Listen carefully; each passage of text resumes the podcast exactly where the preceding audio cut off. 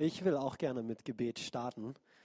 Und dann legen wir so richtig los. Vater, ich danke dir so sehr für diese aufregende Zeit des Wartens, in der wir uns jetzt gerade als Gemeinde befinden, Gott, in einer Zeit, in der wir beten und fasten dürfen, Gott.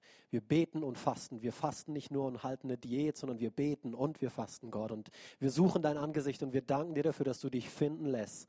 Und wir brauchen auch jetzt, ähm, in dem Moment, Gott, einfach ein Wort von dir, eine Begegnung mit dir, Gott. Du bist es, der, der alles verändert der alles, der allem einen Sinn gibt, Gott. Und ich bete einfach, dass du heute Morgen, jetzt in diesem Moment zu Menschen sprichst, ganz direkt. In Jesu Namen danke ich dir dafür, dass du Lösungen schenkst, dass du Antworten auf Fragen hast, Gott, und dass du der Allerbeste bist. Ich liebe dich und ich brauche deine Hilfe jetzt in diesem Moment, Heiliger Geist. Führ du mich, leite du mich in Jesu Namen. Amen. Amen die aufregende Zeit des Wartens. Aufregend und warten in einem Satz. Ähm, gell, das ist so ein bisschen, passt das? Ich weiß nicht genau. Ähm, wer wartet schon gern? Melina hat es auch gesagt, von einer Mikrowelle kann man ungeduldig werden. Ähm, im, Im Berufsverkehr ähm, am Morgen, der immer zähflüssiger zu werden scheint. Oder geht es euch nicht auch so? Die Autobahn wird immer voller, man wird immer ungeduldiger. An der Kasse, an der Schlange im Supermarkt warten wir ungeduldig darauf, dass es endlich vorangeht. Ähm, in der Warteschleife am Telefon. Ich hatte gerade die letzten Wochen immer mal wieder Kontakt mit lieben Leuten ähm, in den Warteschleifen. Die können ja nichts dafür. Aber wenn du dann da eine halbe Stunde wartest und dann wirst du weiter verbunden und wartest wieder eine halbe Stunde. Ah, warten, oder? Kennt ihr das auch? Und ähm, auf der anderen Seite wissen wir, dass selbst wenn wir nicht gerne warten, es braucht Qualität, braucht Zeit, oder? Das würden die meisten von, von euch bejahen. Ein guter Wein braucht Zeit zum Reifen, damit er wirklich ein guter Wein wird. Du kannst so einen billigen Pusel kaufen, der gerade geerntet wurde, aber damit es so ein richtig guter Wein wird, es braucht Zeit. Qualität braucht Zeit. Und das Prinzip gilt auch für unser Leben. Es gilt für unseren Charakter, ähm, das gilt für, für jeden Bereich in unserem Leben. Wir müssen lernen, Gott zu erlauben, ähm, dass er in uns das Werk vollbringt, was er vollbringen möchte. Wir müssen ihm erlauben, uns zu lehren, und zwar so, wie er es richtig hält, auf die Art und Weise und in dem Timing, ähm, wie Gott es für richtig hält. Und anhand von dieser Themenserie wollen wir genau das erfahren. Wir wollen herausfinden und lernen, wie kostbar diese Wartezeit sein kann, in der du dich vielleicht gerade aktuell befindest. Ähm, und vor allem, wie verhalte ich mich? Wie verhalte ich mich in so einer Zeit des Wartens? Und wir haben ein paar Buchempfehlungen für euch, dass ihr die auch ähm, jetzt gerade in dieser Zeit, wo ihr vielleicht auf eine Serie verzichtet, auf irgendwelche multimedialen Dinge, wo ihr gemerkt habt, die haben viel Aufmerksamkeit und Zeit äh, für euch in Anspruch genommen und da, darauf wollt ihr jetzt verzichten, haben wir drei Buchempfehlungen, zwei auf Englisch, nämlich einmal In the Meantime von Rob Brandle, ein sehr tolles Buch, was ähm, super zu dieser Themenserie passt, und äh, von Robert Morris, ein Buch, das heißt Why Keep Praying. Also notiere dir das gerne auf deinen Notizzetteln auf dem Stuhl. Oder ansonsten, wenn du noch ein gutes Andachtsbuch suchst, haben wir etwas von Max Lucado, dem, äh, was wir empfehlen können. Das heißt Gnade für den Augenblick. Gnade für den Augenblick, wo es einfach jeden Tag eine neue Andacht gibt, ganz passend zu dieser, zu dieser Themenserie. Wir haben einen Bibelvers ähm, ausgewählt, ähm, der diese ganze Themenserie eigentlich unterstreicht. Und zwar Psalm 37, Vers 5 bis 7. Wenn du deine Bibel mit dabei hast, dann schlag sie gerne auf auf deinem Smartphone oder lies ansonsten hier vorne mit mir mit. Ich lese vor, überlass dem Herrn die Führung deines Lebens und vertraue auf ihn. Er wird es richtig machen. Vers 7, sei ruhig in der Gegenwart des Herrn und warte, bis er eingreift. Boah. Überlass dem Herrn die Führung deines Lebens und vertraue auf ihn. Er wird es richtig machen. Sei ruhig in der Gegenwart des Herrn und warte, bis er eingreift. Ich möchte heute Morgen mit einer Frage beginnen. Hast du schon mal in deinem Leben eine persönliche Begegnung mit Gott gehabt? Hast du schon einmal sein Reden vernommen? Was, was meine ich damit? Ähm, hat, hast du schon mal etwas erlebt in deinem Leben, wo du ganz klar wusstest, dass Gott es jetzt war? Wo er zu, dir, zu deinem Herzen gesprochen hat, wo es sich so angefühlt hat, als wäre es genau für dich passend, zugeschnitten auf deine Situation, auf das, wo, wonach du am Suchen, am Ringen, am Fragen bist, obwohl du überhaupt, ähm, ja, es hat einfach gepasst. Hast du schon mal so einen Moment gehabt? So eine Erfahrung? Ich bin fest davon überzeugt und Melina hat es vorhin auch schon ein paar Mal erwähnt. Eigentlich müsste ich gar nicht mehr predigen, gell? Bei dem, was Melina vorhin schon alles von sich gelassen hat, ist der absolute Hammer, diese Frau. Ähm, aber ich bin fest davon überzeugt, dass wenn wir mit ganzem Herzen uns Gott zurichten, nach ihm suchen, Gott lässt sich finden, Gott antwortet, Gott spricht. Es wird nicht unbedingt ein detaillierter Fünfjahresplan sein, die nächsten fünf Schritte, die du zu gehen hast, damit oder das oder dann. Ähm, aber es wird ein Moment sein, in dem du weißt, dass du weißt, dass du weißt, dass er gesprochen hat, dass es von ihm kam, was jetzt gerade kam. Und genau so etwas ist David passiert in der Bibel. Und wir wollen hier die Geschichte gemeinsam lesen. Aber ich will kurz auf die Vorgeschichte eingehen. Samuel im Alten Testament, das war ein Prophet und der hat ähm, von Gott den Auftrag bekommen, hinzugehen nach Bethlehem und einen Mann namens Isai zu suchen ähm, und einen seiner Söhne zum nächsten König mit Öl zu salben. Und dieser Samuel, dieser Prophet, hat Gott gehorcht und ging hin ähm, zu Isai. Und der Isai hat ihm sieben seiner Söhne vorgestellt und die sind alle vor ihm vorbeigelaufen und Samuel hat den ersten gesehen und hat gedacht, boah, der ist es, der ist so stattlich und so groß und der sieht anmutig aus wie ein König, der ist es sicher Gott, oder? Und er sagt, nein, ähm, du schaust auf die falschen Kriterien, ähm, du schaust aufs Äußere, aber ich, Gott, schaue auf das Herzen. Und so ging einer nach dem anderen, ging vor ihm vorüber ähm, und der Herr hat gesagt, nee, ich habe ihn nicht erwählt, ich habe ihn nicht erwählt, ich habe ihn nicht erwählt, ich habe ihn nicht erwählt. Und ähm, hier steigen wir gemeinsam in die Geschichte ein, weil dann fragte nämlich der Samuel, fragte dann hier, sind das alles deine Söhne? 1 Samuel 16, Verse 11 bis 13. Sind das alles deine Söhne? Der Jüngste fehlt noch, antwortete Isai. Er ist draußen auf den Feldern und hütet die Schafe. Samuels Antwort ist, lass ihn sofort holen. Wir können nicht anfangen, bis er da ist. Vers 12. Da ließ Isai ihn holen. Er war sonnengebräunt, gut aussehend und hatte schöne Augen. Interessant, oder? Diese kleinen Details, die die Bibel manchmal bringt, die wir oftmals überlesen. Und der Herr sprach, ja, das ist er salbe ihn. Ich finde es so gut und ich habe das ganz bewusst auch drinnen gelassen, dieser Vers, weil wir denken dann oftmals, ja, hier steht es doch, ich muss sonnengebräunt sein, ich muss gut aussehend sein und auch noch schöne Augen haben. Ähm, also ich bin kein Kandidat ähm, für Gottes Plan. Er, er erwählt mich nicht aus. Aber ich finde es so interessant, weil gerade ein paar Verse vorher hat Gott ganz klar gesagt, hey, nee, ich schaue nicht aufs Äußere. Aber selbst wenn, selbst wenn du gut aussiehst, selbst wenn du schöne Augen hast, selbst wenn du sonnengebräunt bist, vor allem jetzt im, im Winter, gell, dann sage ich nur Solarium. Ähm, selbst dann hat Gott einen Plan für dein Leben. Und hier Vers 13. Und während David inmitten seiner Brüder stand, nahm Samuel das Öl, das er mitgebracht hatte, und goss es über Davids Kopf aus. Von diesem Tag an kam der Geist des Herrn über ihn und verließ ihn nicht mehr. Danach kehrte Samuel nach Ramah zurück. Gott hat gerade allen Anwesenden, inklusive David, unmissverständlich klargemacht, das ist mein Mann. Das ist der nächste König. Das hat er deswegen verdeutlicht, weil er hat ihn mit Öl gesalbt. Das war damals einfach das Zeichen dafür, für die Bestätigung Gottes, dass diese Person, die jetzt gerade mit Öl gesalbt wurde, dass die in ein öffentliches Amt eingesetzt werden soll. Und in Davids Falle ähm, in das Amt des Königs. So alle wussten es, die ganze Familie wusste es, seine Brüder wussten es und David wusste es. Ähm, aber ich liebe es, wie diese Geschichte oder dieser Abschnitt eigentlich endet. Habt ihr das gesehen? Danach kehrte Samuel nach Ramah zurück. Also er salbt ihn, er lässt quasi diese Bombe platzen, dass dieser Teenager, der vielleicht Anfang 20, wenn überhaupt gewesen ist, die Bibel redet nicht vom genauen Alter, ähm, aber viele Theologen, die das studiert haben, sagen, der war so in seiner Teenagerzeit, vielleicht Anfang 20, dieser David, wird gesalbt zum König, so du bist der nächste König und dann, ich bin dann mal weg, tschüss. Was hat er sich wohl gedacht? Was hat seine Familie sich wohl gedacht?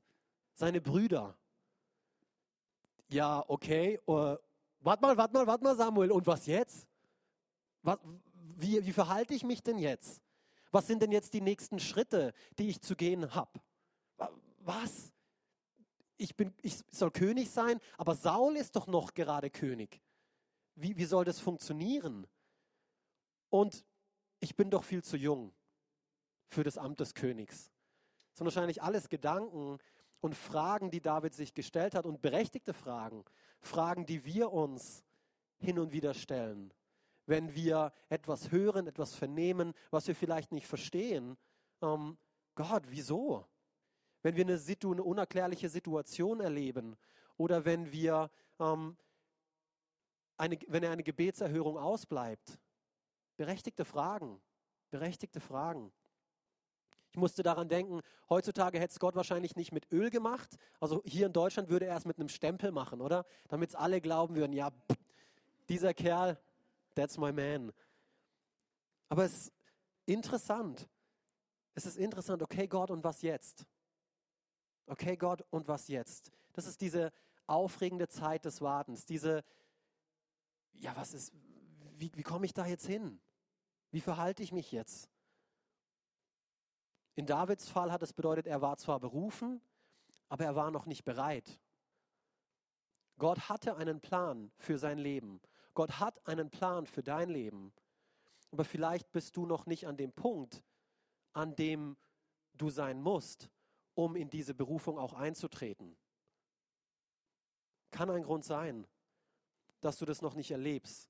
David musste mehrere Jahre warten, bis er wirklich tatsächlich der König von Israel war. Aber in Gottes Augen war diese Salbung mit Öl eigentlich schon die Bestätigung dafür, dass er es ist. In dem Moment, er war es, er war der König von Israel. Ob das die Menschen schon anerkannt haben und dem zugestimmt haben oder nicht. Aber ab dem Moment. Und doch war er noch nicht bereit für dieses Amt. Warum überhaupt warten? Oder wenn Wartezeiten doch oftmals frustrierend sind. Aber je mehr ich in diesen Wartezeiten mich befinde, desto mehr erlebe ich eigentlich, dass sie auch transformierend sein können dass sie verändernd sein können, solche Wartezeiten. Und ähm, ich will heute Morgen über fünf Punkte sprechen, warum wir überhaupt warten. Warum warten wir? Weil ich glaube, genau daran hat Gott ein Interesse. Gott hat vielmehr ein Interesse an Transformation in uns, an Veränderung in uns, als dass er darauf bedacht ist, ja, hey, komm, wir müssen uns mal beeilen. Ähm, also jetzt wird so langsam Zeit. Gott ist nicht in Eile. Gott ist nicht in Eile. Er hat Zeit. Er kennt keinen keine Zeit. Er ist nicht in Eile. So, warum warten wir? Punkt Nummer eins, warten deckt unsere wahren Motive auf. Warten deckt unsere wahren Motive auf. Zum Beispiel kann es schnell passieren, dass vor allem in so einer Wartezeit oder in so einer Haltung des Gebets und des Fastens, dass sich, dass sich alles nur noch um dich dreht. Was, was du von Gott wünschst. Ich bete was ich brauche. Ich, ich, ich. Kann so schnell passieren. Anstatt Gott, was auch immer du willst. Gott, wo auch immer du willst. Wann auch immer du willst. Wann war das letzte Gebet von dir, das so gelautet hat? Gott, was auch immer du von mir willst. Es ist eine gute Gelegenheit, sich mal aufzuschreiben, wie die Melina gesagt hat, was man betet, um zu schauen, wie selbstsüchtig wir oft, oftmals eigentlich beten, was unsere Motive eigentlich hinter so einem Gebet sind. Es ist nichts verkehrt, das versteht mein Herz hier richtig, es ist nichts Verkehrtes, zu Gott zu gehen und ihn ganz konkret um etwas zu bitten und zu sagen, Gott, ich brauche dich hier. Ich brauche hier eine Antwort von dir. Aber wenn, wenn es nur die ganze Zeit ist, dann stimmt etwas nicht. Warten deckt unsere wahren Motive auf. Psalm 139, ich liebe Davids Herzenshaltung hier. Psalm 139, Verse 23 bis 24. Durchforsche mich, schreibt, sagt er, durchforsche mich, Gott, sieh mir ins Herz, prüfe meine Wünsche und Gedanken. Und wenn ich in Gefahr bin, mich von dir zu entfernen, dann bring mich zurück auf deinen Weg zu dir. Bring mich zurück auf den Weg zu dir. David war ganz authentisch. So eine tolle Persönlichkeit. Gott, er war nicht, ja, komm schon, du hast gesagt, ich habe dafür gebetet, ich habe dafür geglaubt, ähm, nee, Gott, durchforsche mich. Ich weiß, nicht alles, was ich tue, ähm, ist richtig. Zeig mir, wo ich vielleicht aus der falschen Motivation heraus Dinge tue. Warum will ich unbedingt diese andere Arbeitsstelle? Warum will ich unbedingt diesen Partner? Warum? Gott, ist es aus einem, rein, aus einem reinen Herzen? Ist es eine reine Motivation? Gott, läutere du mein Herz. Läutere du meine Motivationen. Das, was ich tue, lass mich das aus einem richtigen Hintergrund tun. Und egal wie lange es dauert, Gott, ich vertraue dir, dass dein Timing, dein Zeitplan, dass der der richtige ist. Warum warten wir? Warten bewirkt Geduld in unserem Leben. Eines unserer Lieblingswörter, oder? Neben Warten ist Geduld wahrscheinlich ähm, das nächste Lieblingswort in unserer Liste, gell? Auf unseren Lieblingswörtern. Vor allem am Anfang, oder? Bis überhaupt irgendwelche Erfolge in Aussicht sind. Aber die Bibel ermutigt uns, Gerade in diesen kleinen Anfängen, Zacharia 4, Vers 10, ermutigt sie uns, denn wer hat die kleinen Anfänge verachtet? Wer hat die kleinen Anfänge verachtet? Und ich will dich heute Morgen so stark ermutigen, dass du dich selbst nicht für gering schätzt. Dass du das, was du jetzt gerade tust, schätze es nicht für gering. Schätze es nicht für gering. David war ein Schafhirte. David war der achte, der letzte von acht Söhnen. Aber Gott hat ins Verborgene gesehen. Gott hat sein Herz gesehen und hat ihn da herausgerufen. So egal wie unscheinbar die Arbeit ist, die du gerade verrichtest, den Dienst, den du vielleicht gerade verrichtest, ob du hier vorne auf der Bühne stehst oder oben beim Kinderdienst, dein, dein, dein Finger in die Kacker von der Windel von einem kleinen Kind, egal wie unscheinbar das ist, wenn es niemand mitkriegt, es ist wichtig. Gott schaut auf solche kleinen Anfänge, wie wir uns darin verhalten, wie wir damit umgehen, mit dem, was wir anvertraut haben. Ich musste daran nachdenken, denk mal an einen Moment, an irgendeine Errungenschaft in deinem Leben, irgendein Ziel, was du schon erreicht hast oder irgendeinen Traum, der sich vielleicht schon erfüllt hat. Ähm, und jetzt denk mal daran, wie hat er angefangen? Wahrscheinlich kein so glorreicher Start, oder? Kein so glorreicher Start.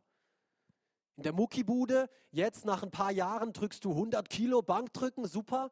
Aber am Anfang hat es vielleicht mit 40 angefangen. Das, das erzählst du niemandem. Ich weiß, ich spreche jetzt hier zu uns Männern, Frauen. Vielleicht fällt mir nachher auch noch ein Beispiel für euch ein. Aber am Anfang redet man da nicht drüber. 40 Kilo ist peinlich. Aber 100 Kilo, oh, ja, das ist ein Ziel. Da prahlt man mit allen darum. Ja. Aber diese kleinen Anfänge, die gehören zum Prozess dazu. Die gehören dazu. Gott schaut gezielt darauf. Und ich musste, ich will hier etwas vorlesen, weil ich, ich fand es so, so passend hier zu diesem Beispiel. Ähm, wir haben euch erzählt, dass wir ähm, letztes Jahr verschiedene Weihnachtsaktionen durchgeführt haben. Ähm, unter anderem mit, mit der Diakonie und dem Frauenhaus dort. Und wir haben gerade letzte Woche Post bekommen. Und ich wollte euch hier ähm, diese Karte vorlesen. Liebe Frau Enz, liebe Frau van der Plas, im Namen der Damen von der Mutter-Kind-WG möchten wir uns sehr herzlich bei Ihnen für die tollen Essenskisten und die Weihnachtsgeschenke bedanken. Mit wenig Einkommen und der bevorstehenden Geschenkezeit haben Sie den Frauen große Freude bereitet. Es sind sogar ein paar Freudentränen geflossen. Im Namen aller ein großes Dankeschön, äh, Dankeschön an Sophie Schilling. Wisst ihr, das ist ein Anfang. Und was, was, was kann daraus jetzt werden? Was kann daraus entstehen? Dein erster Kontaktpunkt ist geknüpft. Vielleicht entsteht jetzt daraus eine Connect-Gruppe. Vielleicht kommt die ein oder andere Frau zu uns in die Gemeinde und gibt ihr Leben Jesus. Keine Ahnung. Aber für, lasst uns nicht diese kleinen Anfänge verachten und in Geduld üben. In Geduld üben. Punkt Nummer drei, warten lässt Vorfreude wachsen. Vorfreude wachsen. Psalm 147, Vers 11. Gefallen hat der Herr an denen, die ihm mit Ehrfurcht begegnen und voller Zuversicht darauf warten, dass er seine Güte zeigt. Das, das ist, wenn du an einen Punkt gelangst, diese Vorfreude, wenn du an einen Punkt gelangst und du weißt, dass du alles in deiner Macht Stehende getan hast. Du hast gebetet, du hast gefastet, du hast geglaubt und jetzt, Gott, oh, jetzt, oh, ich bin gespannt, was du tun wirst. Ich habe eine Vorfreude, dass etwas passieren wird, dass sich etwas verändern wird, dass du eingreifst. Diese Vorfreude in unserem Herzen. Jetzt ist es Zeit, erwartungsvoll zu glauben. Was Gott tut und wie er es tut, ist seine Sache. Aber wir kommen erwartungsvoll vor. In Jakobus 5, Vers 7. Liebe Brüder und Schwestern, haltet geduldig aus, bis der Herr kommt. Seht, wie der Bauer, und ich liebe dieses Beispiel hier, seht, wie der Bauer voller Geduld auf die kostbare Frucht der Erde wartet. Er weiß, dass sie zum Wachsen den Herbstregen und den Frühjahrsregen braucht. Ein Bauer stellt nicht in Frage, ob da der Same, den er jetzt gesät hat, ob der denn jetzt auch Frucht bringt, sondern er wartet darauf, dass er Frucht bringt. Diese Erwartungshaltung, diese Vorfreude wächst in ihm, wenn der Regen kommt, auf den er keinen Einfluss hat. Wenn der Regen kommt, dann weiß er, oh, die Ernte ist nicht mehr weit. Die Ernte ist nicht mehr weit. So eine Vorfreude in unserem Herzen. Warten lässt Vorfreude wachsen. Ich musste auch daran denken, ähm, an Schwangerschaft. Diese neun Monate Wartezeit lässt eine Vorfreude ähm, in dir entstehen. Und dann ist es plötzlich da, dieses Paket. Und dann denkst du, oh nein, wieder zurück, wieder zurück. Nein, Scherz. Aber versteht ihr, was ich meine? Diese Vorfreude in dieser Wartezeit. Nicht Gott, wann, wann endlich, wann. Nein, sondern Gott, ich weiß, dass es passieren wird. Und ich freue mich darauf. Ich freue mich darauf, dass es passieren wird. Warum warten wir? Punkt Nummer vier. Warten baut unsere Intimität und Abhängigkeit zu Gott auf. Und zum Beispiel anhand von unserer Gebäudesituation am Campus in Lörrach. Ich habe gerade letztens erst mit Pastor Will darüber gesprochen und ich wollte uns auch hier an dieser Stelle ein bisschen orientieren. Ähm, und zwar gab es in der Vergangenheit dort immer wieder Herausforderungen mit dem Hausverwalter ähm, sei das mit verstopften Rohren, sei das mit der Lüftung, sei das mit der Heizung, Parkplatzsituationen, ähm, Dinge, die wir immer wieder vorgebracht haben als Gemeinde, darum gebeten haben, dass ähm, diese Dinge doch bitte behoben werden, ähm, über Jahre hinweg.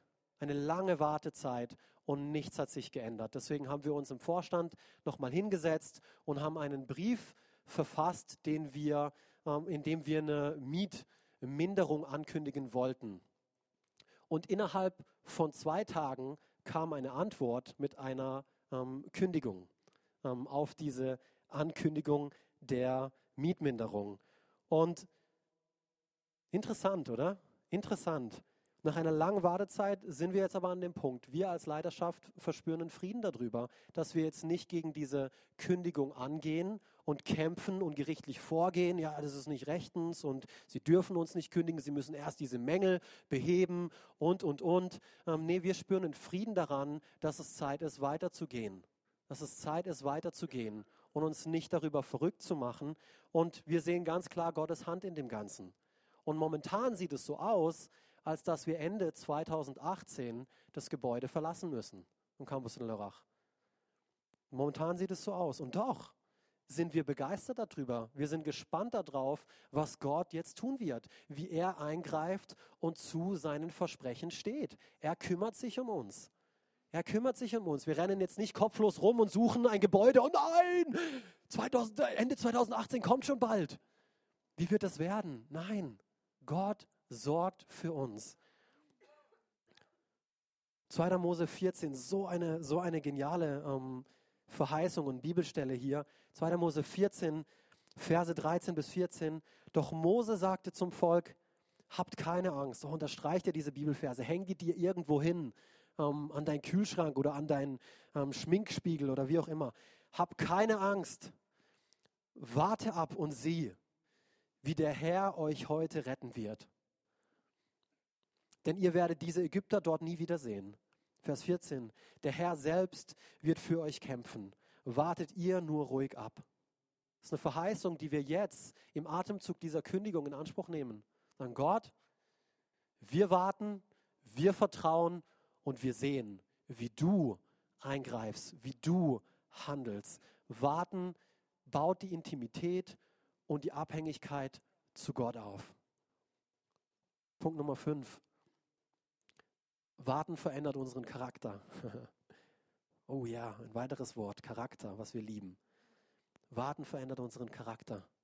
Jakobus 1, Vers 4. Und durch die Standhaftigkeit soll das Gute, das in eurem Leben begonnen hat, zur Vollendung kommen. Dann werdet ihr vollkommen und makellos sein. Und es wird euch an nichts mehr fehlen. Wow, das ist eine Aussage, oder? Vollkommen zu sein, makellos zu sein und es wird dir an nichts mehr fehlen. Wie geht das? Indem, dass wir warten Warten verändert unseren Charakter. Zu oft ist Gott am Sprechen, am Verändern, am Vorbereiten, am Formen, aber wir sind zu sehr in der Eile, um zu hören und vor allem um gehorsam zu sein. Ist eine Sache zu hören, aber die andere Sache ist, das Gehörte auch umzusetzen. Und es gibt eine Geschichte in der Bibel im Alten Testament über den, ähm, über den Mann Naaman. Vielleicht kennt ihr die. Ähm, der hat ähm, war ein Syrer, der hat mit dem Volk Israel gar nichts am Hut gehabt, ähm, aber der ist zu Elias gegangen, äh, zu Elisa gegangen und hat nach Heilung ähm, gesucht. Und wir lesen hier gemeinsam diese, diese, diese Bibelstelle im 2. Könige 5, Verse 10 bis 13. Dieser Mann ging also zu, zu, zu Elisa, wollte, wollte geheilt werden und der kam eigentlich gar nicht zu Elisa, weil wir lesen hier, Vers 10, Elisa ließ ihm durch einen Diener ausrichten, geh und wasche dich siebenmal im Jordan. Dann wird deine Haut wieder gesund und du wirst geheilt sein. Vers 11, dann ging Naaman ärgerlich fort. Ich hatte angenommen, dass er persönlich zu mir kommt, sagte er. Ich hatte erwartet, dass die Hand über die aussätzige Haut, äh, dass, dass er die Hand über die aussätzige Haut ausstreckt, den Namen des Herrn seines Gottes anruft und mich heilen würde. Vers 12. Sind der Abana und der Papa in Damaskus denn nicht besser als alle Flüsse Israels? Warum kann ich mich nicht in ihnen waschen und geheilt werden? Und er drehte sich um und ging zornig fort. Vers 13. Seine Begleiter aber redeten ihm gut zu. Herr, sprachen sie zu ihm, wenn der Prophet etwas Großes von dir verlangt hätte, hättest du es dann nicht getan? Wie viel eher solltest du ihm gehorchen, wenn er dich nur auffordert, bade dich, damit du wieder gesund wirst. Und das ist so ein gutes Beispiel, wie wir uns oftmals verhalten mit unserer Beziehung zu Gott. Wir gehen im Gebet vor ihn und bitten ihn um irgendetwas. Er antwortet, aber die Antwort gefällt uns so ganz und gar nicht. Und dann tun wir es einfach nicht. Und dann eine Woche später beten wir wieder und er antwortet, aber die Antwort gefällt uns, aber wir tun es einfach nicht. Und irgendwann mal antwortet er einfach nicht mehr. Und ja, ja, ja, was ist jetzt los? Er hat so oft zu uns gesprochen, aber nee, auf die Art und Weise will ich es nicht machen. Nö, das passt mir gar nicht. Wir brauchen innere Heilung, um es ganz konkret zu machen. Du brauchst vielleicht innere Heilung und Gott wird dir aufs Herz legen, hey, sprich mit jemand anderem darüber. Erzähl es jemand anderem. Nee, das kann ich nicht. Oder mit anderen Worten, das will ich nicht. Du kannst. Du vermagst alles durch den, der dich stark macht. Er gibt dir die Kraft dazu. Du kannst mit jemand anderem darüber sprechen. Aber du willst es nicht. Du bist stolz. Und es hält dich da, davor zurück, innere Heilung zu erfahren. Nee, Gott, so mache ich das nicht. Ich will es auf meine Art und Weise machen, unter meinen Konditionen, zu meiner Zeit, wenn ich dafür bereit bin. Das wird nicht funktionieren. Jakobus 5, Vers 16. Bekennt einander eure Schuld und betet füreinander, damit ihr geheilt werdet. Damit ihr geheilt werdet. Wenn Gott das sagt, dann handle auch danach. Ja. Deshalb Connect-Gruppe ist so wichtig. Connect-Gruppe ist so wichtig. Wir brauchen einander. Wir brauchen einen Ort, an dem wir uns mitteilen können, an dem wir unsere Masken verlieren und wirklich Heilung, Freisetzung erleben können. So wichtig. Aber vor allem brauchen wir eine persönliche Beziehung mit Gott. Durch seinen Sohn Jesus Christus. Wir brauchen einander, aber wir brauchen vor allem eine persönliche Beziehung mit Gott. Johannes 14, Vers 6, ihr, ihr kennt diese Verse wahrscheinlich wo Jesus von sich selber sagt, ich bin der Weg, ich bin die Wahrheit und ich bin das Leben. ohne mich kann niemand zum Vater kommen. Und viele Menschen reagieren wie, ja, das passt mir nicht. Ein Weg, eine Wahrheit, ein Leben. Es gibt viele Wege zu Gott. Ich suche mir einen anderen Weg. So, sie sind nicht bereit, Gottes Wahrheit zu glauben. Aber es gibt nur einen Weg. Es gibt eine Wahrheit. Es gibt ein Leben. Und das ist Jesus Christus. Sie verpassen das, was Gott für sie bereithält. Deswegen warten wir. Vielleicht hat Gott bereits etwas in deinem Leben ins Rollen gebracht, aber weil du nicht bereit bist zu warten, auszuharren, versäumst du das, was er in diesem Prozess eigentlich in dir bewirken will.